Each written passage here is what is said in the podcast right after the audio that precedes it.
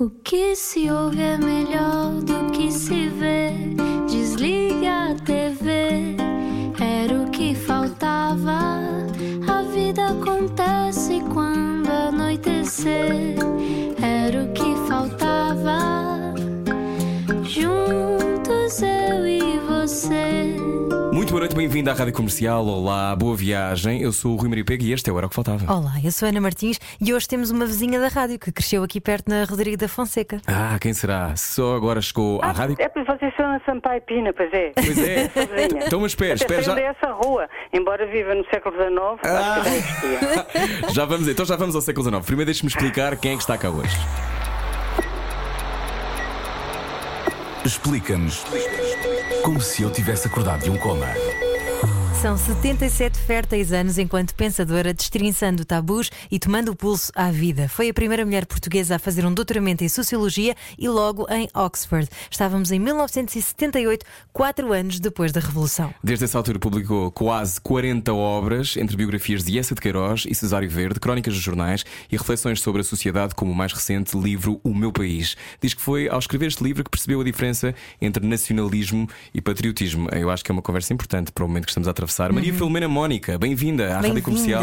Ou era o que faltava. Estamos muito, Obrigada. muito contentes por recebê-la. Desculpe lá estas confusões, mas às vezes é difícil ligar para o século XIX. É, é, é.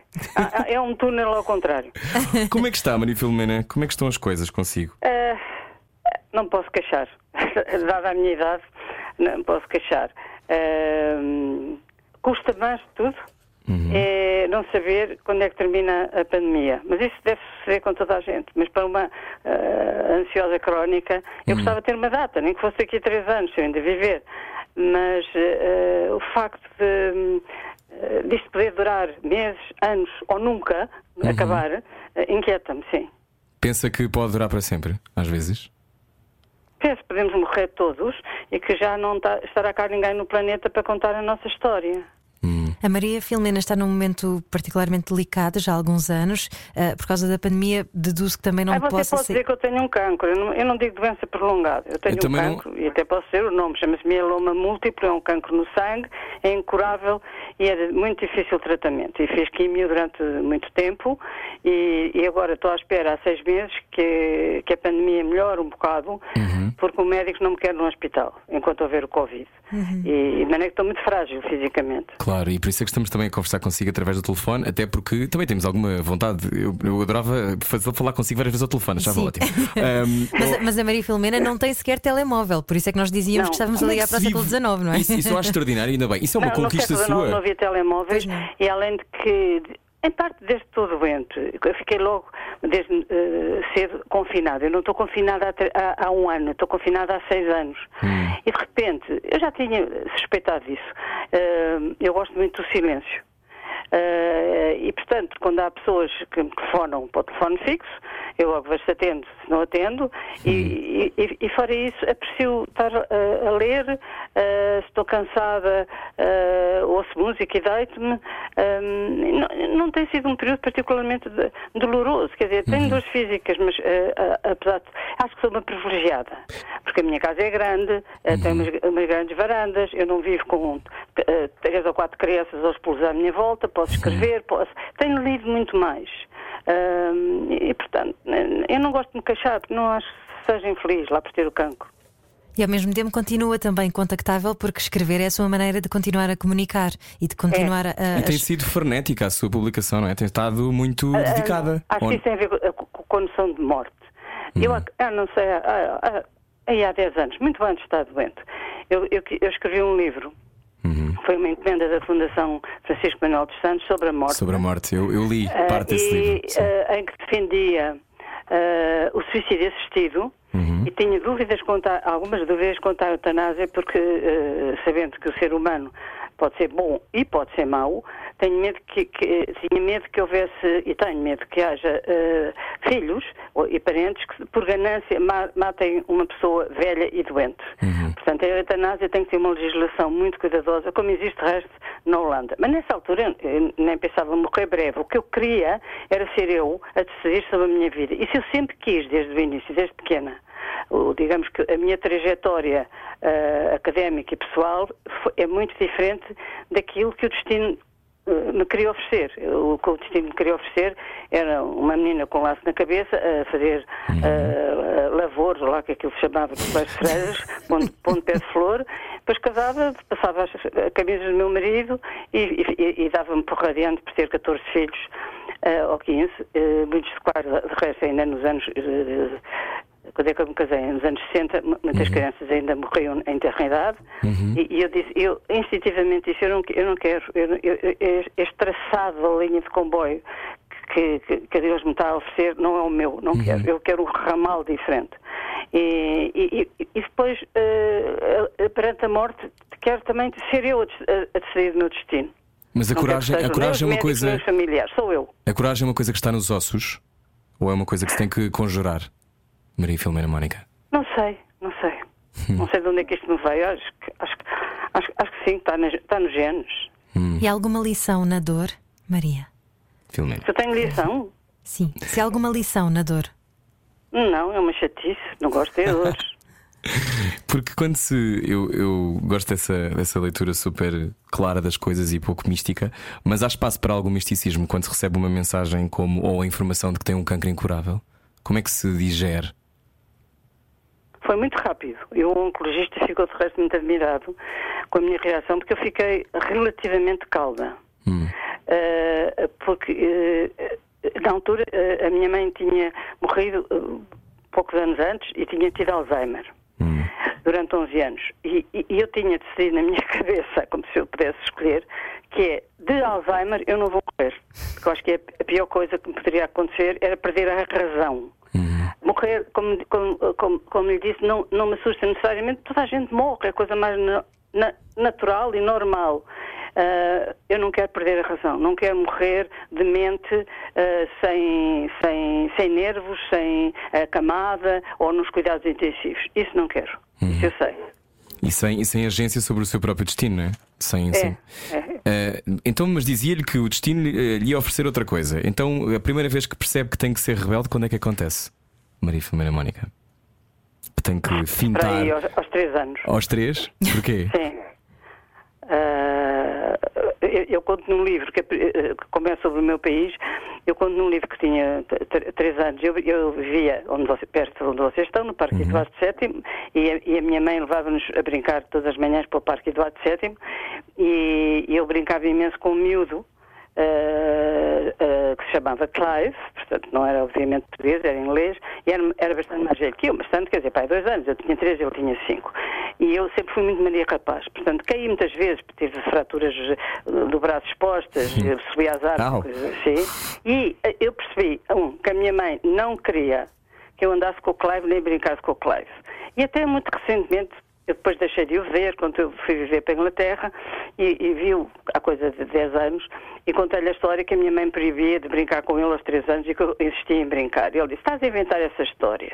Eu disse, não, não estou nada a inventar, eu vou dar a fotocópia do livro, da, a, a minha mãe fez uma coisa chamada o livro do bebê. Também só fez para mim, eu sou a mais velha, depois cansou, cansou Acontece com os meus sempre isso. irmãos. E no livro do bebê está lá.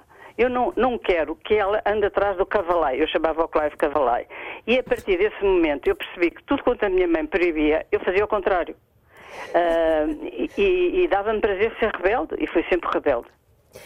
A Maria Filomena Mónica é do tempo em que o divórcio não estava legalizado, os métodos anticonceptivos eram uma heresia, engravidou ah, quando, sem saber que isso era possível, ainda menor, julgo eu, não é? À luz, de- à luz dos tempos de hoje, mudou-se o suficiente nesta matéria? Se eu mudei nessa matéria, sim, juro que já sei como é que se engravida. Ah! Não, não, não. Se, se mudou, se nós anos não mudámos o suficiente nessa matéria, se avançámos enquanto sociedade nessa matéria, no sentido, não no sentido em que Sim, isso sim, fosse. perguntar, eu estou-vos a ouvir relativamente mal, mas não faz mal, eu, eu, eu- eu ouço o suficiente. Se avançarmos nessa matéria, avançarmos muitíssimo. As minhas netas não acreditam que eu tivesse engravidado eh, sem, sem saber o que fazer. Repare que não havia a pílula. E é também o que, eu, o que- o que eu lhes digo. Se, quer dizer, se uma rapariga hoje, uma adolescente, ainda à farmácia com, e, e- com uma prescrição médica, arranja a pílula, e, e se engravida é tonta. Eu, eu, na altura não sabia e não havia. Só em 1964 é que chegou comercialmente a pílula a Portugal, uhum. nasceu o meu segundo filho e a partir daí passei a tomar duas pílulas em vez de uma. Até chegar a, a, a Oxford e quando eu cheguei ao Berg em 72 fui lá a uma consulta e ele perguntou o que é que eu tomava. Eu disse qual era o nome da pílula e que tomava duas, pelo sim, pelo não. E ele disse, mas você é maluco, esta, esta pílula é fortíssima, não, não, não faz-lhe pessimamente tomar as duas. Mas tudo isto, uh, uh, esta ignorância em que nós vivíamos, Uh, em 1960, 61, depois 63 já não era tão ignorante, vi nascer um bebê, portanto percebi hum. que uma coisa estava ligada à outra. Mas uh, é incompreensível, por exemplo, a geração das minhas netas. Uh, elas não fazem ideia o, o, o, como a sociedade mudou em relação a tudo e em relação ao papel da mulher e à difusão de informação. Na, acham que eu estou a brincar com elas, que são delírios da avó. Mas a Maria Filomena Mónica, à época, tinha a noção que poderia cumprir um potencial diferente daquele que se calhar seria a previsão para si? Não não tinha noção. Acho que foi, em parte foi muito instintivo, instintivo e foi muito doloroso. Imagino. Uh, ao ponto de eu ter eu, na última edição, que é a décima do bilhete de identidade, Sim. eu pus o diário uh, entre os 15, entre os 13 e os 16 anos. Eu já não me lembrava desse diário e é, é engraçado que nessa altura eu já escrevia muito, coisa que a minha mãe também fazia hum. e a minha avó também. Eu acho que há qualquer coisa na nossa linha uh, uh, familiar das mulheres que tende para a escrita. E, e, e, eu a ler aquele diário aos 13 e 14, eh, quando cheguei aos, aos 17, peraí, foi em 1962, eu nasci em 43, não, aos, para aí aos 18 anos, hum. eu tenho uma entrada que digo assim, amanhã vou-me suicidar, ponto. Mas não quero que a minha mãe sofra, ponto. Hum. O que é completamente contraditório, por um lado, mostra que eu gostava da minha mãe, embora na aparência a, minha relação com ela fosse tão conflituosa que a minha irmã Isabel nunca arranjou um namorado até lhe ter deitado para os braços o rapaz muito bonito com quem ela veio a casar, porque ela achava que horror ter namorados para sofrer como tu e fazer não. Fazer cenas atrás de cenas, vivíamos em, em clima de guerra civil, mas eu, eu nunca podia ceder, era uma, era uma coisa impulsiva. Uh, resta acrescentar que a minha mãe era alta dirigente da Ação Católica, dirigia uma revista chamada Aleluia Sim. e tinha o, seu, o pelour dela era a educação dos jovens. Portanto, saiu-lhe este, este brinde na rifa Sim. e deve ter ficado um bocado horrorizada e desacreditada. Quer dizer, uh, uh, se os católicos educavam as filhas e saía-lhe este mimo, hum. é porque alguma coisa tinha falhado. Ou então, eu, ou então era de propósito, alguém lá em cima. não falhou. Muito do que eu tenho de positivo hum. vem da luta contínua. Eu tenho imenso imenso músculo emocional.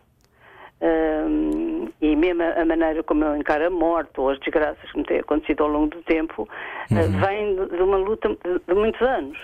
De pragmatismo, não é? Mas é uma escolha, esse pragmatismo, ou não? Não, não é, não é pragmatismo, é, é instintivo. É uma hum. coisa instintiva. Quando, quando uh, de repente surgem modas como as modas dos hippies e as mini saias e por aí fora, o que é que achou quando, quando essas coisas? Porque falar consigo e ler as coisas que escreve Maria Filomena Mónica é entender a história, não é? Não é só por ser, por exemplo, a primeira mulher doutorada em Sociologia uh, em Portugal, mas só porque é, é, um reflexo do tempo. Eu li, eu li algumas coisas suas, eu li, por exemplo, Os Ricos, e foi muito interessante para mim porque eu reconheço muito daqueles, daqueles códigos e do que, é que aquilo significava e a maneira como, até nisso, Portugal é pequeno, não é? E, e foi, foi muito interessante para mim, mas olhando para a sua trajetória, um, aquele primeiro livro que escreve sobre, sobre educação e sociedade depois de Portugal de Salazar, teve medo Sim. de publicar esse livro? Ou não? Não. Já não, não já, era, já era tranquilo. doutoramento em Oxford, portanto, uhum. digamos que a coisa de que mais me orgulho na, na vida Sim. foi ter uh, uh, conseguido fazer o doutoramento em Oxford, que uhum. estava em inglês, um, que não foi fácil, Oxford é muitíssimo exigente, e depois uh, uh, publiquei depois em português depois do, do ter traduzido. Bem, não, aí não houve reações nem dos meus, da minha família, nem nada, porque aquilo era nos primórdios do salazarismo, portanto já okay. eu publiquei aquilo, se não estou em, em 78, por aí, ou 79, já era uma coisa muito recuada, nem o meu pai, que era mais da situação do que da oposição, uhum. me disse o que é que seja. Não houve problema com isso. E quando aterrou em Oxford, o que é que achou, Maria Filomena Mónica? que eu era um ovni. senti sempre. Eu senti sempre um outsider. Uh, embora eu, eu, eu, estivesse. é- é- Oxford é, é- muito estranho, até tem evoluído agora num sentido errado, mas não interessa. Eh, Oxford é uma comunidade medieval. Há os, os artesãos e depois há os aprendizes. Eu era o- o- uma aprendiza e depois havia os, os artesãos, que eram os professores, e nós tínhamos que conviver. Nós, havia um refeitório onde nós tínhamos eh, umas mesas, às vezes, eh, eh, e, e havia um- uma coisa chamada Common Room, que era para os séniores, que era para os professores, e outra para os júniores. Mas hoje, às refeições, era- podíamos estar misturados e, e era uma maneira deles nos transmitirem também a sabedoria e de nos avaliarem. E isso é muito cansativo, porque eu sentia sempre, deixa cá ver se ele está a pensar que eu sou burra. Porque eu tinha essa sensação, por isso é que eu achava que era um ovni, que aquela gente toda era hum, sábia, inteligente, muito mais inteligente que eu. hum, a única coisa que, eu sabia é que eu era muito trabalhadora. E, t- e tanto chateei o meu. eh, Está a ver como é que era? Eh, Cada professor, cada aluno tinha um professor. Portanto, eu tinha um professor só para mim.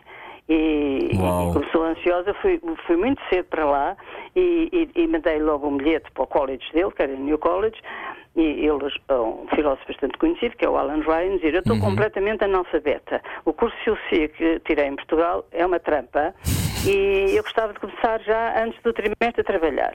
E ele mandou-me um bilhetinho a dizer, mas ainda falta um, um- um mês para, para, para, para o trimestre começar. Não, não, não, escusa de começar assim com tanta, com tanta ânsia. Não, não, eu quero já. E fui lá a uma conversa com ele.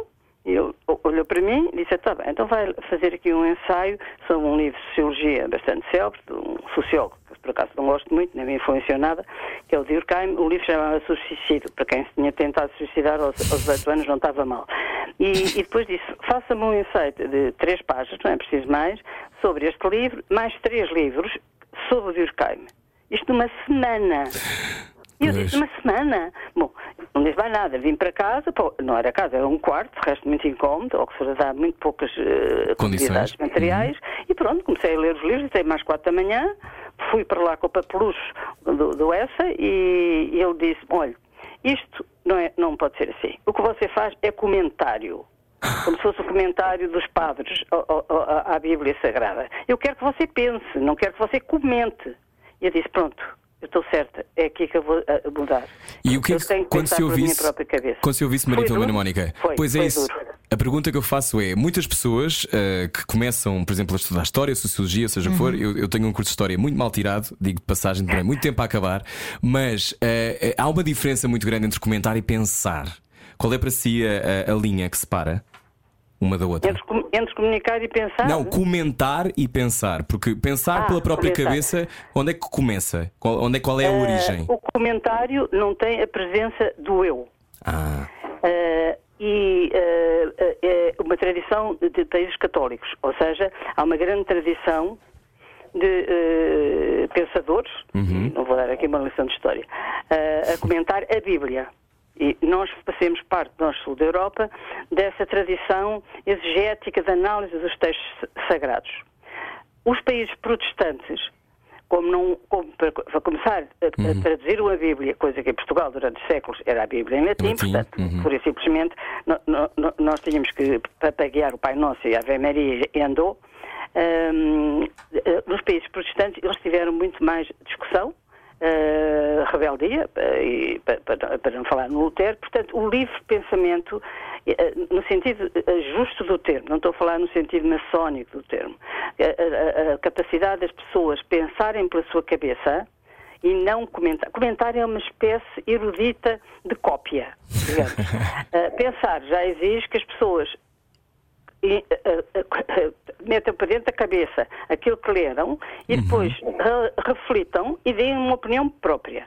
Eu, eu, sou muitas vezes criticada pelos meus colegas académicos por várias razões, entre as quais porque escrevo para os jornais, coisa que eu acho uma coisa inacreditável, em vez de escrever para, para a American Sociological Review, que agora a moda do- dos pobres, dos jovens, é, é escreverem para as revistas em vez de fazerem livros, coisa de que eu discordo, e, e de por cima, por que é que escreves para esse pasquim do Correio da Manhã, tu que tens um currículo bestial? Desculpa.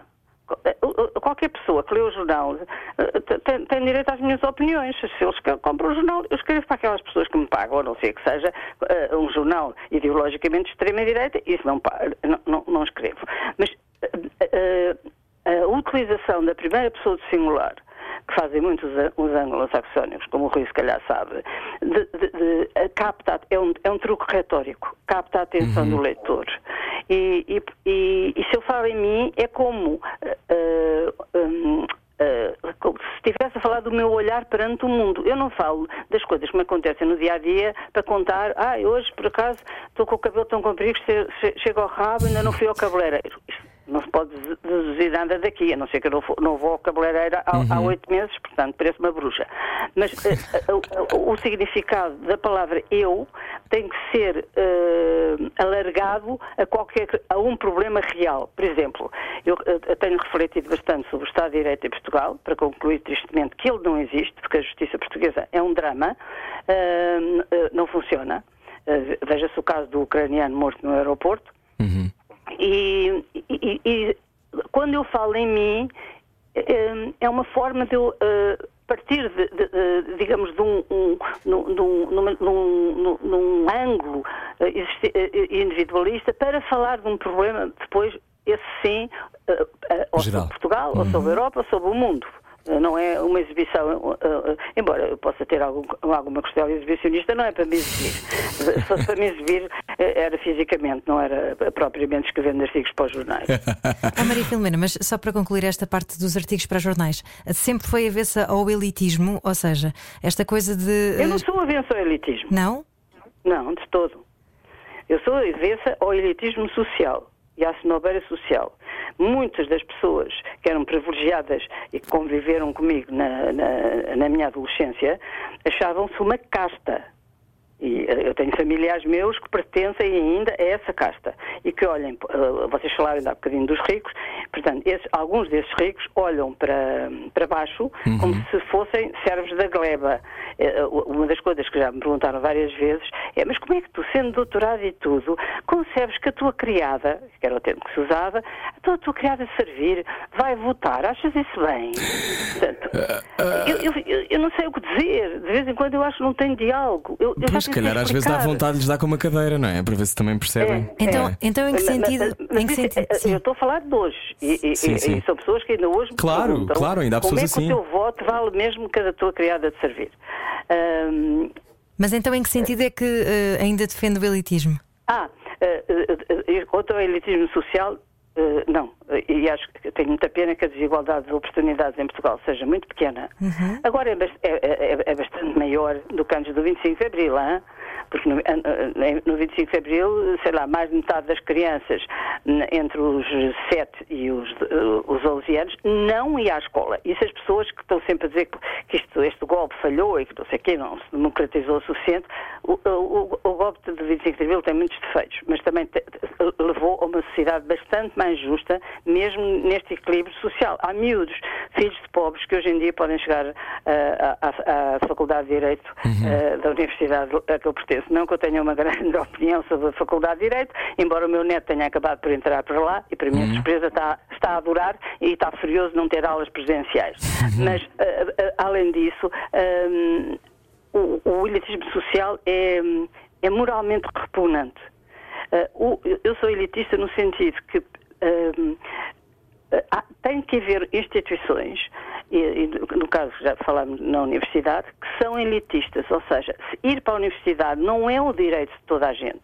Nem todos os jovens têm direito a ir lá à universidade. Podem ser burros, então não têm direito. Podem ser preguiçosos, então não têm direito. Porque o cume do, sistema de ensino é a universidade e muitas vezes a universidade é o trampolim para bons empregos. Uh, e nesse sentido, eu sou elitista, se você quiser, cultural. Uhum. Acho que há pessoas que pensam melhor do que eu há pessoas que eu respeito mais a opinião. Nesse sentido, são as elites culturais. Mas tem que haver oportunidade para todos podermos começar a pensar, não é? Eu acho que também tem a ver com é. isso. Maria Filomena é. Mónica, nossa convidada hoje, continuamos já a seguir. Não saia daí, já sabe que está a ser bom. Baralhar e voltar a dar. Era o que faltava na Rádio Comercial. Juntos que não consegue ser feliz mais de 5 minutos. Maria Filomena Mónica, nossa convidada hoje. Isto é mesmo verdade, uh, Maria Filomena Mónica? É. É. É, mas o que é que acontece? Aparece uma névoa. Eu tenho um feitio, tenho um feitio masoquista, eu gosto de sofrer. É, é por isso que eu gosto tanto do Cesário Verde. O Cesário Verde, no Sentimento Ocidental, ele fala no sentimento absurdo de sofrer. E há qualquer coisa eh, em mim que eh, provavelmente vem do- de uma base católica que eh, acho que não sou digna de ter um- um- momentos de grande felicidade e por vezes até provoco a infelicidade. O, o santo eh, eh, eh, eh, da Igreja Católica, de que me sinto mais perto, é o São Sebastião, está todo atravessado de setas. Foi o martírio com setas. E, e- e hoje, em dia eu sou capaz de me rir e, e- de racionalizar isso tudo, mas eh, eu não sei, o meu marido fica furioso, diz, quando acontecem coisas boas. Eu- eu começo logo a pensar, ah, mas se calhar amanhã vai-me acontecer uma coisa má. Tenho uma grande dificuldade em aceitar a felicidade. Mas isso se calhar tem a ver com a ansiedade, não é? Que dizia que, que sofria de ansiedade. ver- eu acho que sim, tem a ver com a ansiedade e que a vida no fundo é um vale de lágrimas e coisas assim patetas. Eu gostava de ser feliz 24 horas por dia, mas não tenho essa graça. Lançou um livro que tem um título delicioso e, a, a mensagem por trás dele também. Nunca dancei num coreto. Eh, E que no fundo, eh, eh, portanto, é uma reunião de crónicas, mas que eh, decidiu lançar quando percebeu que a sua vida podia ter um prazo, quando soube que estava doente, que Sim. tinha o cancro. Ahm, e, e, e li algumas entrevistas suas em que descreve a imagem de, de um casal que viu a dançar num coreto e pensou: ah, há aqui uma coisa que eu ainda não fiz. O que é que a Maria Filomena Mónica ainda não fez e ainda, e ainda quer muito fazer? Hum, eu não sou dada a lágrimas. Hum, ra- hum, raramente choro. E quando choro, curiosamente, é de alegria. Foi quando nasceu a minha neta Rita que eu chorei. Ah, que chorei. Até duas lágrimas. Ah, porque ah, ela nasceu por cesariana eh, eh, e, as, as minhas amigas já não tinham netas ou não sabia como é que elas nasciam. Achei que ser, nascer por cesariana era uma coisa raríssima, quando afinal é uma coisa frequente. Eu também tenho umas ideias sobre partos e, e gestação hum, peculiares. Eu, quando olhei para aquele par, veio-me lágrimas aos olhos. Primeiro por sentir quão felizes eles estavam e quão bonito era vê-los a dançar. Era, era- era uma tarde de outono, estava, estava o jardim deserto. Eu vivo muito perto do Jardim Estrela, como vocês já perceberam, eu vivo aqui perto da Basílica, e aquilo remetia para memórias de infância e tem mais uma vez a ver com a classe social, sem querer eh, puxar pela minha costela sociológica. A casa do meu avô era uma casa boa, numa aldeia, numa aldeia perto de Ferreira do Zezo, e havia uma festa eh, por ano eh, dedicada a um santo, a uma Nossa Senhora, não me lembro já de quê, que era em setembro. E, e até aos, sei lá, até aos 7, 8 anos, eh, nós íamos para Cascais, que aí era a elite eh, social, e depois para a aldeia, nós íamos em final de agosto e setembro, e aí não havia elite social, portanto, eh, as ordens da minha mãe, a minha mãe pirava-se para Lisboa, detestava ao campo, dizia às minhas duas tias solteiras que lá estavam a tomar conta de nós, a mi- minha e da minha irmã Isabel, não podem sair, essas meninas não podem sair de casa, têm que andar de bibe de piqué, que vocês não sabem o que é, mas não Não. interessa, era um, um tecido muito especial, com um laço na cabeça de taftá, Uhum. e portanto, a- a- o, o meu destino durante esse mês de agosto era estar a olhar bons Era espelho com um laço na era o seu cabeça. destino, era taftá. E, taftá, era, era bem bonito o laço, por acaso. Acredito. E, e- e eu via a festa eh, das grades da, da, da quinta do meu avô, porque o meu avô até tinha doado o terreno da, da igreja, e havia um coreto. Naque- destas festas da aldeia havia uma banda, depois havia um coreto. Eu via eh, eh, os, os rapazes e as raparigas a dançarem e eu sabia que eu não podia dançar, eu não podia sair dali. Portanto, quando eu vi este, foi inconsciente, eu quando vi este, pá, eles estavam a dançar muito bem no Jardim da Estrela, estava um dia muito bonito, eu, eu tinha a noção de que ia morrer em breve e depois lembrei-me também do coreto da minha infância, onde eu nunca tinha dançado. E eu pensei, como é que teria sido a minha vida se eu tivesse podido brincar com os meninos da aldeia, com aqueles meninos pobres que, que andavam descalços, ah, e portanto foi uma coisa nostálgica. E que Ehm, outras coisas eh, que quer fazer, Maria Filomena Mónica? O que eu quero fazer antes de morrer? Sim. O que estou a fazer agora que é escrever. Eh, eh, eh, Eu dá estes últimos anos tem-me dado muito mais prazer escrever, até porque estou muito desligada da universidade. Eu reformei-me há coisa, não sei, pai, 10 anos. Eu quis me reformar até antes de tempo, porque eu comecei a trabalhar muito nova aos 19 anos. Além de ficar grávida, também queria ser independente do meu marido.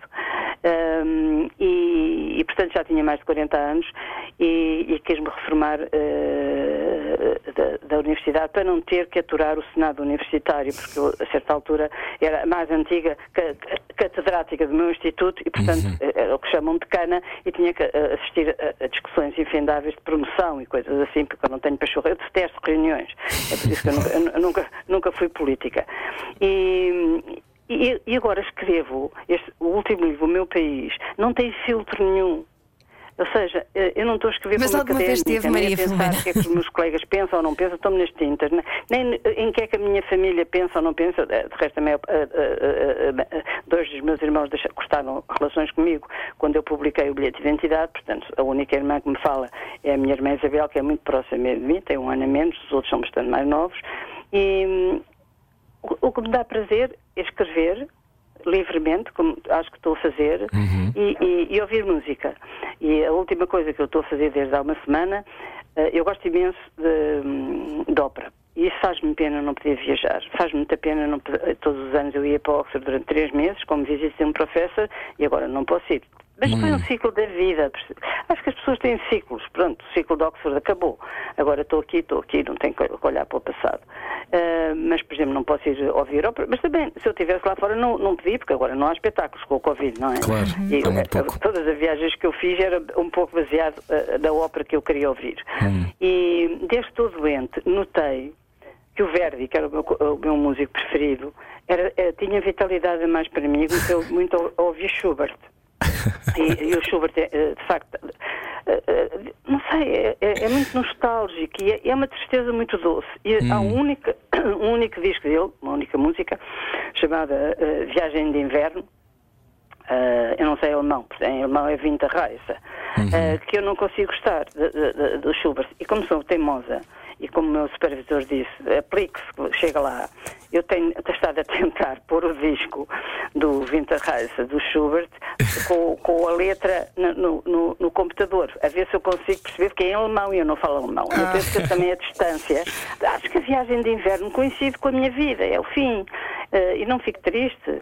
Um, e, e, portanto, estou aqui a fazer um grande esforço, como fosse uma menina aplicada que sou, uh, a tentar perceber o que é que ele diz no- no- na viagem de, uh, de inverno. Eu fico entretida em casa. E não pensa, agora que faz essas reflexões ao ouvir Schubert, não, não procura Deus?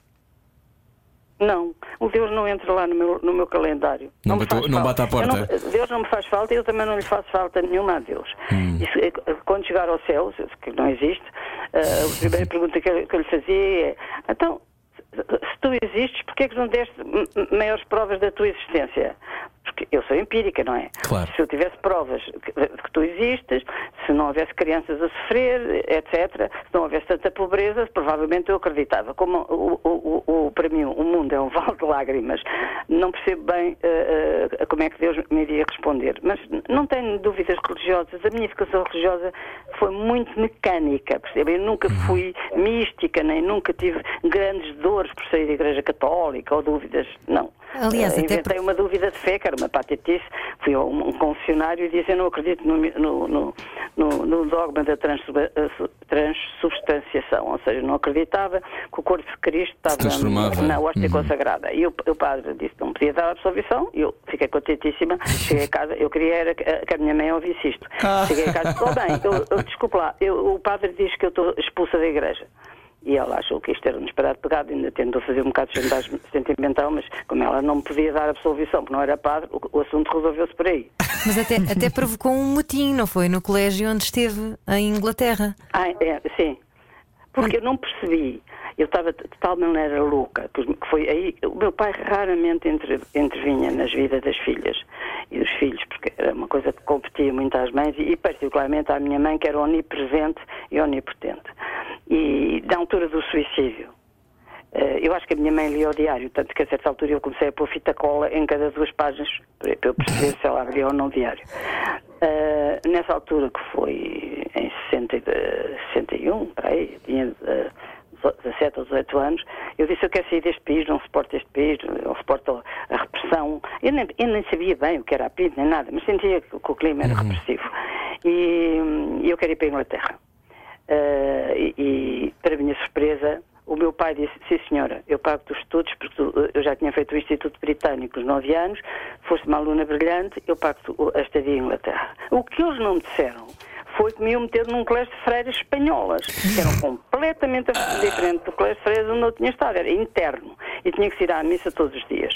E eu disse, eu não estou para aturar isto, escrevi de resto ao meu pai, só houve um equívoco, o pai, desculpe lá, o pai foi generoso e disse que me pagava ao colégio, mas eu aqui não fico, porque eu quero ir ver o balé, quero ir à ópera, quero ver as livrarias, quero ir a Chelsea e, e quero usar mini saia e quero eh, várias coisas que o colégio não permitia. E, e- e- e as freiras continuavam a obrigar toda a gente a ir à missa diária e eu um dia disse, vamos fazer uma greve. Nenhuma das meninas, havia belgas, havia Sabia o que era uma espanholas, greve? nacionalidades, mas muitas espanholas. E, e uma delas era uma belga. Não, disse, eu não faço greve nenhuma e vou à missa mesmo. Eu, eu era num primeiro andar e disse, então chega-te aí à janela. Repete o que tu disseste, porque se tu disseste que não vais à missa, eu empurro-te e tu morres. E ela desatou a chorar. E depois a Madre Superiora eh, disse: A minha vai ser expulsa, disse-me a mim. eh, telef- telefonou, mandou uma carta ao meu pai. O meu pai foi lá buscar-me. Eu acho que o meu pai sempre esteve do meu lado, me- mesmo nunca dizendo. Eu disse: Eu quero sair daqui. E ele disse: Ah, eu compreendo, porque isto aqui já é um clima muito infantil para ti. Tu- eu, eu já era muito madura porque lia muito. E, e de maneira que, através do, do, do Bandas Espanholas, tinha um irmão que estava lá, era da família do Olmeco, dos vinhos, porque aquilo era tudo milionários, hein, nesse colégio. Eh, eu disse, olha, eu conheço, o meu irmão conhece uns polacos que vivem nos arrabaldes de, de Londres e que alugam um quarto a três ou quatro meninas. E eu fui esse- eh, muito longe de Londres, percebi depois, só muito depois, é que eu percebi que eles eram um- um- uns príncipes da nobreza eh, polaca, eles tinham ficado, sem- os filhos tinham morrido na guerra e tinham três ou quatro meninas e eu fiquei lá durante seis meses, aprendi eh, inglês mais numa escola, principalmente, acho que foi o período mais feliz da minha vida. Senti-me completamente livre. Saía de manhã no metropolitano, demorava três quartos de hora a chegar a Piccadilly, e andava pelo- pelos jardins e via as montras e, e via. eh, eh, fazia o que queria. Com o que é que sonhava nessa altura, Maria Filomena Mónica? Sonhava com o quê? Essa, essa liberdade fazia a pensar no quê? Que nunca mais voltaria a Portugal? Eu sabia que tinha que voltar a Portugal porque eu não, eu não tinha meios financeiros Para para, ficar, me sustentar claro. a mim próprio. Ainda tentei arranjar emprego na embaixada como secretária, porque eu por acaso tinha tirado um curso até de datilografia. Ahm, mas não, não deu nada e depois tentei fazer babysitting também. Era difícil, eu percebi que eh, a partir de agora, se eu quero mesmo ser livre, tenho que arranjar um emprego onde me sustente a mim. E, e, portanto, vim para Portugal. Eu, eu, estava, eu, eu tinha ido no primeiro ano da faculdade, que eu odiei a faculdade de letras, era a minha esperança, que era que eu ia saber imenso, ia para a faculdade e deixava 17, 14 anos de colégio de freiras e não aprendi absolutamente nada na faculdade. Quando as pessoas, ainda ontem teve uma discussão com uma amiga minha, a dizer os jovens agora não sabem nada e as universidades estão uma porcaria, disse, olha, tu lembras-te como é que eram as universidades do nosso tempo? Tu lembras-te do que era a faculdade de filosofia?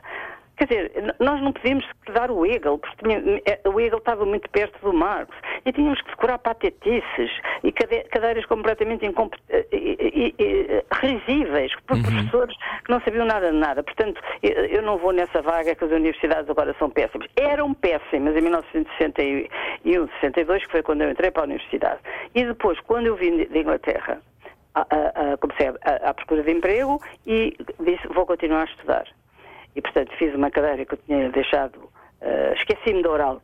Eu estava de tal maneira deslocada, eh, passei, eh, passei na, na escrita, mas não esqueci-me de ir à oral e fiz queixa ao, fiz queixa ao Ministério porque o professor marcou a oral com, com menos de 48 horas de antecedência, o que era proibido, claro, porque eu perdi o, o caso e o, e o- professor ganhou.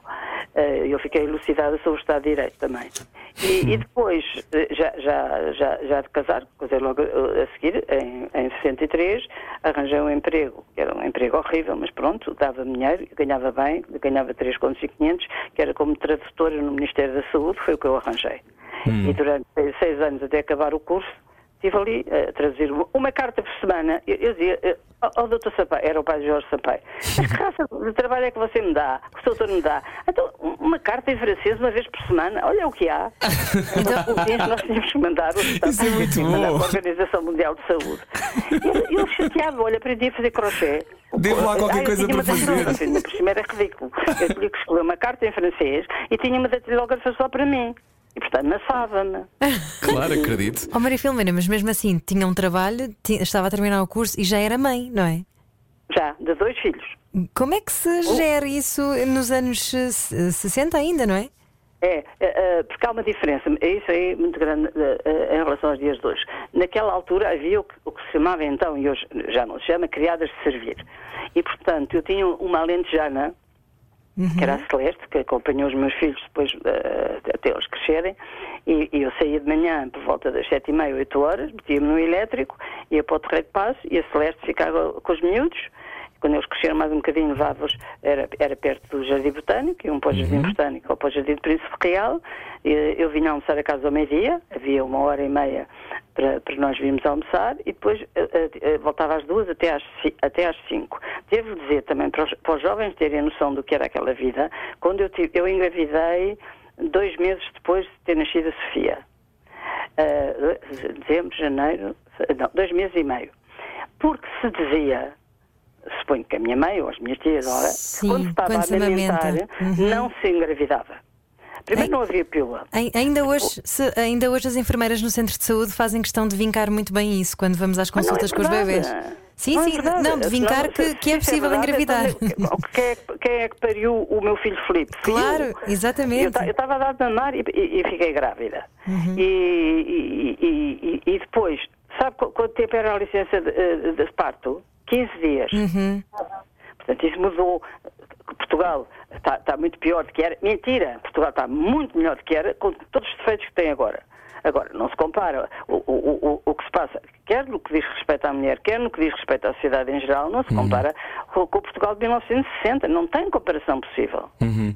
Quando escreve sobre o seu país hoje, ahm, tem sempre. ah, diz que não é, que não é demasiado patriota, ah, mas quando, quando olha. Ou não é nada, não sei, diga-me. Quando, quando olha para o país, ahm, o que é que se sente? Qual é a primeira emoção que tem, Maria Filomena Mónica, sobre Portugal, quando tem de escrever sobre ele? Dá alguma tristeza. É.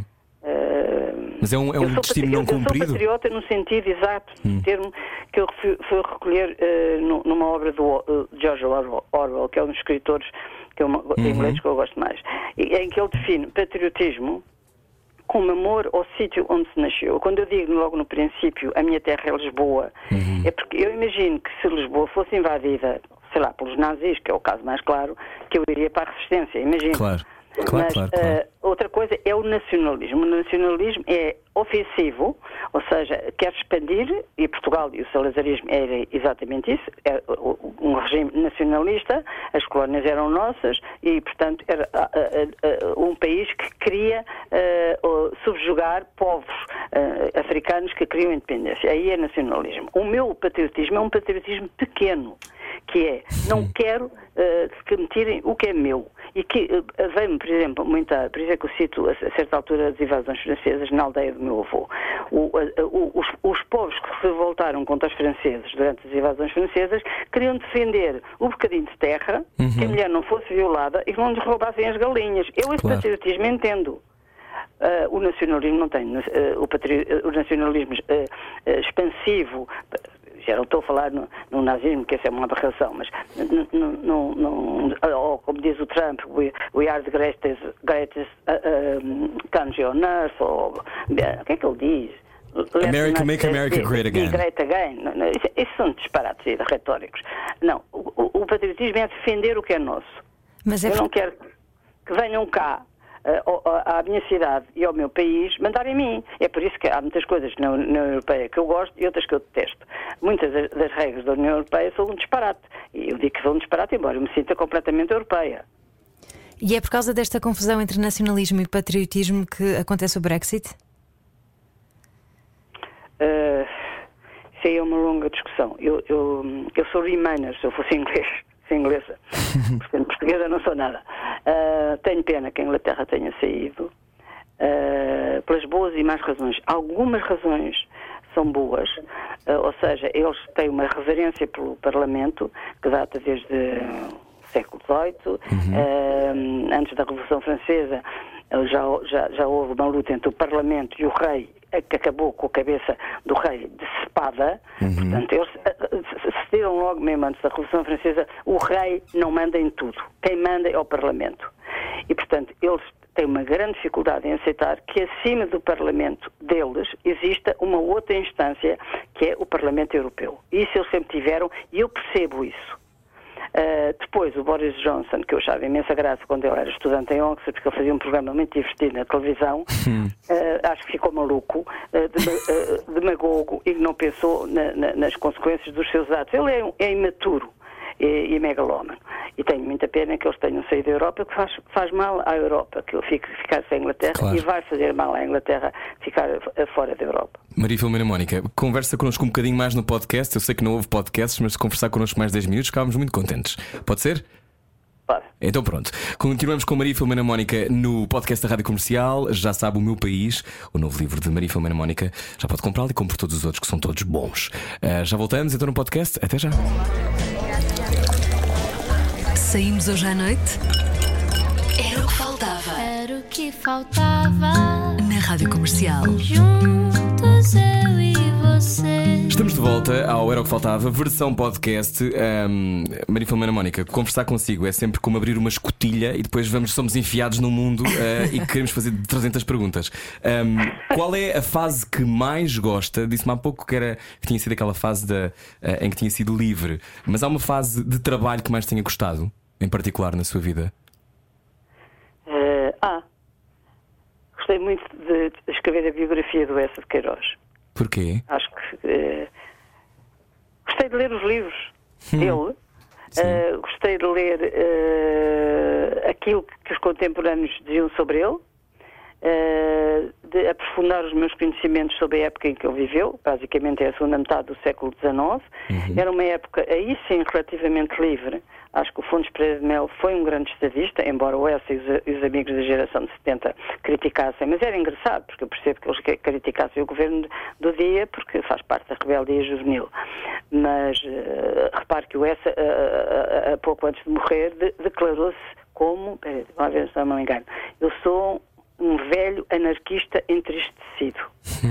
Ahm, e, e não foi para a direita, como o Ramalho Artigão, que acabou nos braços do, do integralismo lusitano, que era um movimento de direita que depois ligou-se ao salazarismo. Ahm, e esse livro deu-me imenso prazer e deu fiquei orgulhosa eh, quando eu consegui, contra tudo, contra ventos e marés, editá-lo eh, em inglês, porque eu, eu telefonei eh, ao, ao, ao aviso cultural em Londres, na embaixada, que eu não sabia que era, mas sabia que havia um aviso cultural. E disse, olha, eu quero editar o meu livro da biografia do Essa em inglês, quero que o Essa seja mais conhecido no estrangeiro, porque o merece, é ao nível do Tolstói ou do Flaubert, e, e, portanto, eh, você está aí, descubra bem as editoras que eu posso contactar. E ele respondeu-me que era absolutamente impossível. Ninguém se interessa por nada que seja literatura portuguesa, de maneira que a sua autora tenha paciência, eu não vou fazer absolutamente nada. Eu disse, desculpe, o senhor está aí com o dinheiro que eu lhe pago, ou, ou isso não lhe entra na cabeça. Eu sou contribuinte. Portanto, eu pago-lhe impostos para o senhor estar aí de rabo, no- no- no- eh, sentado numa cadeira sem fazer nenhum. Eh, Ah, esta conversa termina já. Ah, termina já, de certeza, mas eh, uma coisa lhe digo eu. Eu, eu- eu posso perfeitamente falar ao senhor embaixador a dizer o que você me está a dizer. Por acaso, não sei se já conhecia o embaixador nessa altura. não, ainda não, porque isto era no começo da, da tradução. Depois eu acabei por lançar o, o livro na Embaixada de Portugal, em Londres, sim.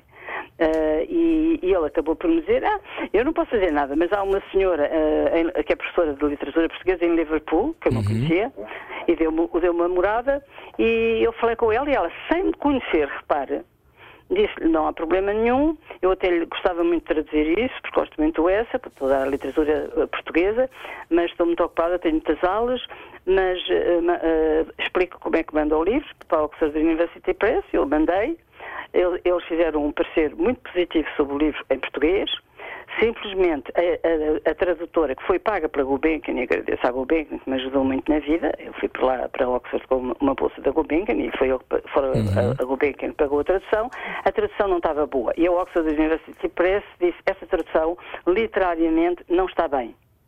E eu ia morrendo e chorando e, e, achava, a, a, a desgraçar e já não tinha, achava eu energia para ir à procura Claro, de, outra, de claro. outra tradutora. Mas disse, eu não, eu não posso, isto, eu tinha energia, isto não pode ficar assim.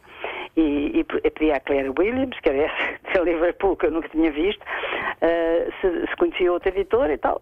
Ela deu o nome da outra editora, eu falei para outra editora e a editora disse nós estamos muito interessados no livro e então eh, o, o que a senhora vai fazer é hum, mandar-nos o exemplar da tradução feita por essa pessoa que é o Oxford University Press não aceita e nós tentamos arranjar um inglês que não sabe nada de português mas que ponha isto num inglês literariamente bom e foi o que aconteceu.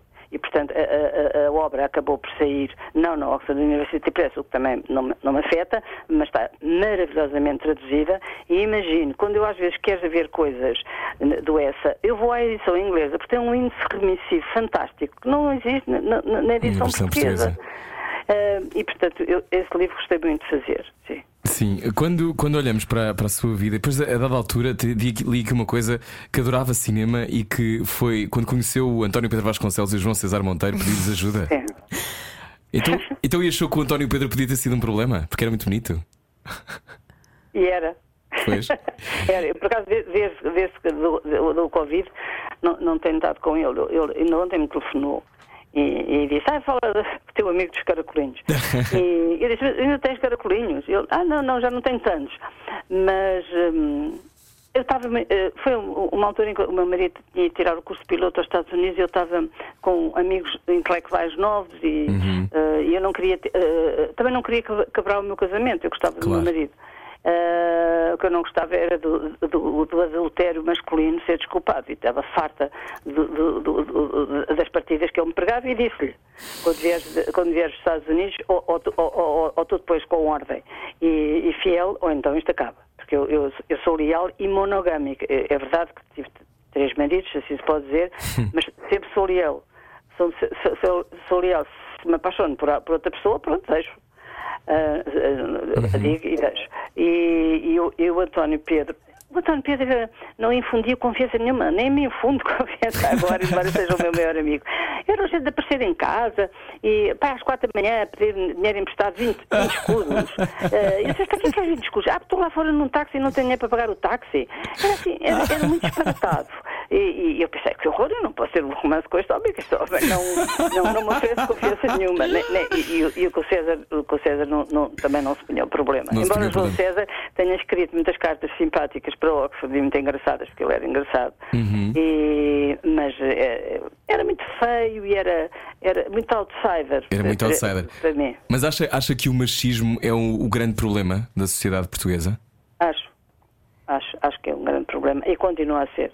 Isso. Como é que se combate O- isso? Desculpe, a Maria, Maria Filomena. Como é que combatemos o, o machismo e o fascismo também? Mas o machismo, como é que se combate o, o machismo? Porque é a base de muitos comportamentos, não só de violência doméstica, como a todos os níveis, não é? Na, na perseguição da diferença, muitas vezes eu acho que a perseguição da diferença vem de uma ideia de que o lugar de poder tem que ser ocupado pelo macho alfa heterossexual branco. Ou por uma mulher que também tem uma versão masculinizada já de, de ocupar um cargo de poder. Eh, acho que a única maneira de, de combater o machismo é no dia a dia. Ou seja, eh, eu, eu meto eh, a louça na roupa, eh, a máquina. Ai, eu meto a louça na máquina de lavar a louça e tu cozinhas, ou vice-versa. Portanto, as tarefas têm que ser equitativamente divididas. Se o macho não quer, é, é bater com a porta e diz Deus boa noite.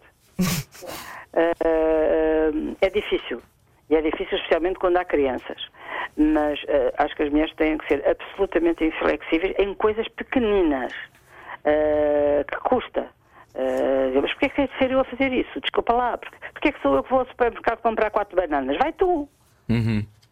Uh, são coisas desse, desse tipo. O Zé Cotilheiro tem uma frase muito boa, uh, mas, espera aí, do- ele era alentejano, portanto devia ter, ter algumas tendências machistas que ele combatia.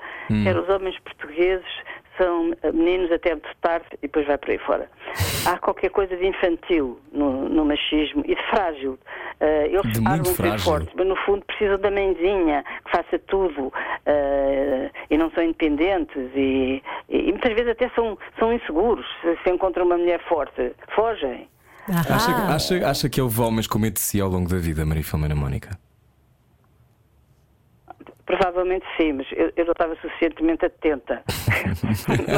E acho que havia, havia, hum, hou- houve colegas meus que se irritavam porque hum, por eu ter. eh, e e até hoje não percebi. hum, por, por- eu ter um currículo tão bom ah, e, e por, e por ter um currículo tão bom, eu era empurrada para cima, está a ver? Eu Sim. era, a decana, portanto tinha que representar o meu instituto no Senado Universitário e eu é que presidia as promoções deles. Eles eram quase sempre homens. Ah, e a pensar, ainda por cima sou loira, com olhos verdes. O que é que esta ah, giraça está para aqui a mandar em mim? Ah, eu, eh, era, era, era, hum, inflexível, mas eu devo dizer também uma coisa sobre o assédio sexual. Eu acho que se pode estar a exagerar. Ah, ah, o meu marido diz que eu, que, eu, que eu estava era distraída. Eu nunca fui vítima de assédio sexual. E Oxford garante-lhe que era uma sociedade muito machista. Eu tenho diante de mim o curso de 71, foi quando eu cheguei a Oxford, diz cá ver quantas mulheres há. Em, em 110, que era o meu college, há quatro mulheres. Portanto. ah, Há 49 anos, era- não é? Provavelmente eles olhavam para mim e, e acho que alguns tinham medo de mim, sim. Ah, porque eu não, não, não, não entrava lá no, no- no- na forma da, mulher académica, que normalmente é, é horrível. Tanto que o meu pai não queria que eu fosse para a faculdade e não me deixava. A minha mãe era por outras razões, mas o meu pai só, só falava na Virgínia Rau e na, na Magalhães Colasso. Pois. E dizia, mas tu és tão bonita, queres ficar como ela? Eu sou pai, não vou ficar como elas, juro, elas são feias. e tu solteiras. Não, é pena, não vais, não vais, não vais. E fez-me prometer, de resto, porque ele achava provavelmente os cafés eram, onde ele nunca ia, de resto, eram antros de comunismo, Eh. só me deixava ir para a faculdade se eu nunca fosse a um café. Eu disse, "Opá, está. mas eu nunca fui a um café, portanto, agora também não vou. Mas a imagem de- da académica era uma imagem eh, moldada em mulheres solteiras, com bigode e feias. Claro. Isso agora já não é verdade, isso mudou. Mas eh, acha que alguma vez fez. eh, coube em alguma forma? Não, pois não. Não sei se compete a vocês decidirem. Olha, outro livro que eu li, que eu li seu, que eu gostei muito e que de resto li várias vezes com o meu pai e discutimos às vezes este livro, que é Estrangeiros em Portugal do século XVIII ao século XX. E eu adorei, ahm, porque, porque é uma coleção de testemunhos muito interessante e eu acho hilário, porque normalmente nunca é particularmente edificante. e eu, eu acho muito engraçado. Porquê que decidiu fazer este livro? Achava que havia este gap que não sabíamos bem o que é que os outros achavam sobre Não, nós. Eh, eh, eu decidi fazer um livro sobre a minha relação com o meu país. Uhum. E comecei por eh, este livro, o segundo, o meu país. Sim. Eu comecei por este, por isso é que este saiu tão depressa. Ok. E li para aí 15 livros de, de autores eh, portugueses, alguns até muito reputados, como o Teixeira Pascoais, por exemplo. Uhum, sim, sim. eh, que, e outros eh, menores que, que me chatearam de morte. Eu disse: Eu não vou passar os últimos anos da minha vida a ler livros que- que- com, com os quais eu não tenho nenhuma sintonia e que acham Claro. que Portugal é assim, Portugal é sabe. E peguei, no, no caso do, do- do meu país, o que eu peguei foi nos três mais importantes, que era o Eduardo Lourenço, o, o Zé Gil e o Boaventura Sousa Santos. E como eu detesto esses, eh, os, os escritos deles, eh, eh, peguei ne- neles por serem contemporâneos e mais importantes. Mas disse, eu não, não vou escrever sobre o meu país nenhum, eu vou ver é como é que os estrangeiros nos olharam ao, ao longo dos séculos. E fiquei contente porque, através da Amazon, eu acho que ganhei eh, perdi imenso dinheiro com esse livro, porque eh, gastei tanto dinheiro a mandar vir livros, porque eh, eh, nunca, nunca compensaria. Sei lá, porque a minha ideia era, eles disseram estas coisas sobre Portugal, mas o, o que é que eles pensavam antes? Porque eh, os historiadores, e, aí meia culpa, muitas vezes usam o, o- o que os estrangeiros dizem para provarem uma tese qualquer que têm na cabeça. Género, os portugueses são, são barbudos, por exemplo. Sim. Eh, e, e eu disse, ah, deixa-me cá ver como- o que é que eles têm na cabeça. E, portanto, para cada autor estrangeiro desse livro você cita, eu li para aí as biografias que existiam. Em algum caso havia duas ou três eh, biografias. O Sartre tem três ou quatro. A Mary McCarthy, que é uma autora que eu, que eu prezo, tem também várias biografias. Portanto, eu tenho aqui, eh, eu tenho que resolver este problema. Agora estou com alergia aos pólenes do livro, aos pólenes, ao pó do livro, imaginar né? que a sua casa Junto seja- cama, meu os Deus. livros estão no chão e Pois. são para aí 400. Pois, Não vou exagerar. E é todos, são os livros todos que eu li sobre os autores que eu cito nesse livro sobre Então- o olhar dos, dos estrangeiros. Em- E, e- e muitos dos olhares dos estrangeiros é porque eles pensavam que tinham um, um estereotipo do português. Portanto, chegavam cá e diziam ah, a culpa é dos jesuítas, que era uma, coisa, uma tese Uhum. tradicional, ou a culpa é disto, ou a culpa é daquilo. Depois outros gostaram, mas a minha ideia era ver primeiro o que é que eles tinham na cabeça, que preconceitos é que eles tinham. Uh, já, as mulheres portuguesas são burras e, e não sabem falar de mais nada a não ser dos vestidos, o que era mais ou menos verdade, no, no século XIX, mas eh, eh, os que vinham do, do- de- da Inglaterra são os mais críticos, porque tinham mais. eh, Não tinham com- paciência, com, não é? com portugueses.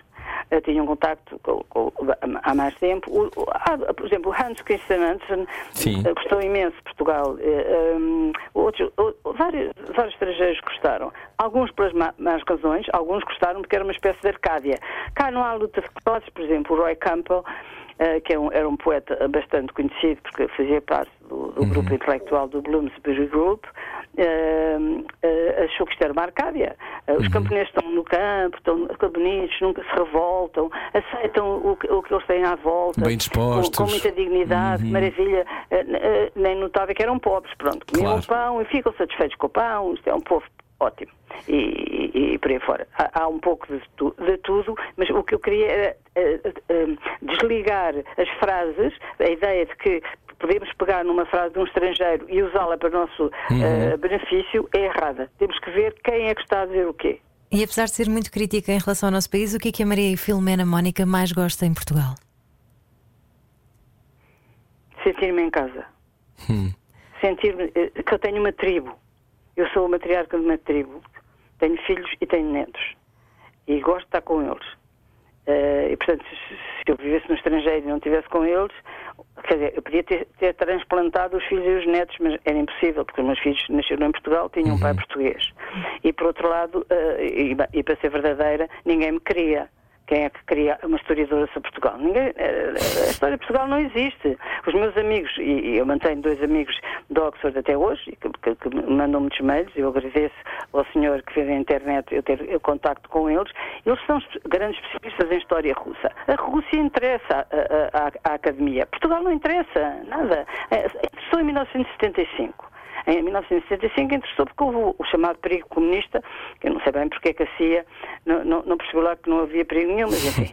Que depois não interessa, mesmo que, olha, tra- traduzir o essa já foi um, uma- um esforço enorme, porque ninguém sabia quem era um, um, um romancista português.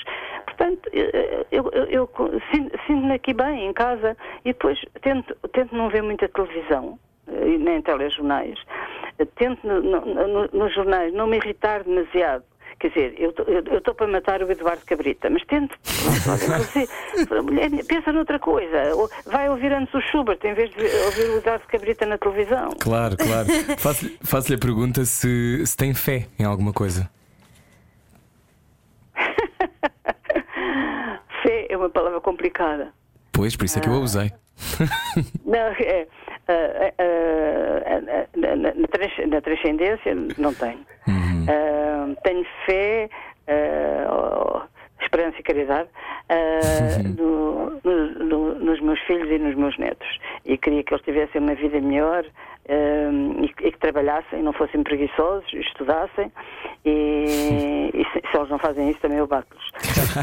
Mas acho que a punição será terrível. Eh, e agora que não posso sair de cá, também estou resignada, não, não, não, Sim. não faz mal. Sim. Faz mal. Continua sem votar, Maria Filomena Mónica. Bom, agora eh, eh, a próxima vez vou votar. Por exemplo, eu vou votar no Marcelo.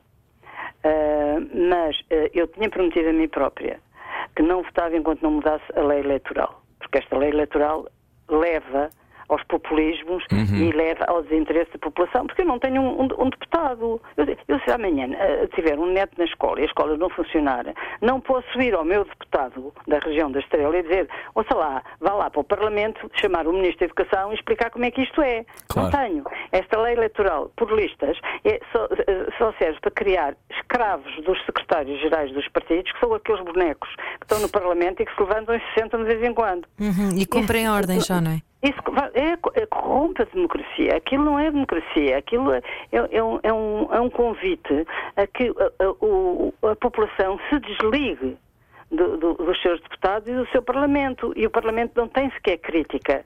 Não- nem- agora nem a oposição tem. Como é que ele chama? Rui quê? Rui Rio. Rui Rio. Rui Rio, juro que não foi de propósito. E- e- e- mas se, se- se a coisa. Eu, eu, não, eu, eu, não quero que Portugal uh, volte ao, ao, ao, regime que me oprimiu durante uh, décadas.